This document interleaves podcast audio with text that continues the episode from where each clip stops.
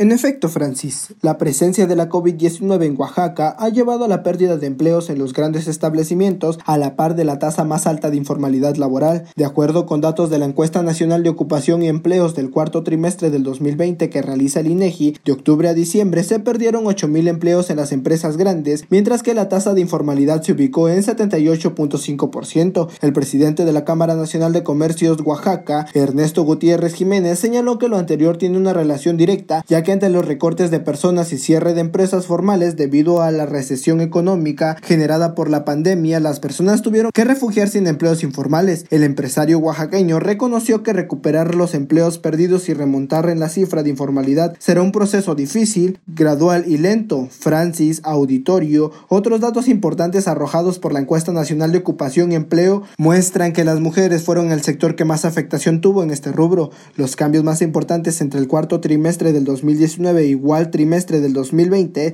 destaca el INEGI, fueron una disminución de una población económica activa por la vía de la población ocupada femenina, la caída de la ocupación en el sector primario y secundario, pérdida de empleo de tiempo menor a 48 horas, disminución de la ocupación de los micronegocios con establecimiento y disminución en condiciones de informalidad, así como una disminución en la desocupación y aumento de la subocupación. Mi reporte.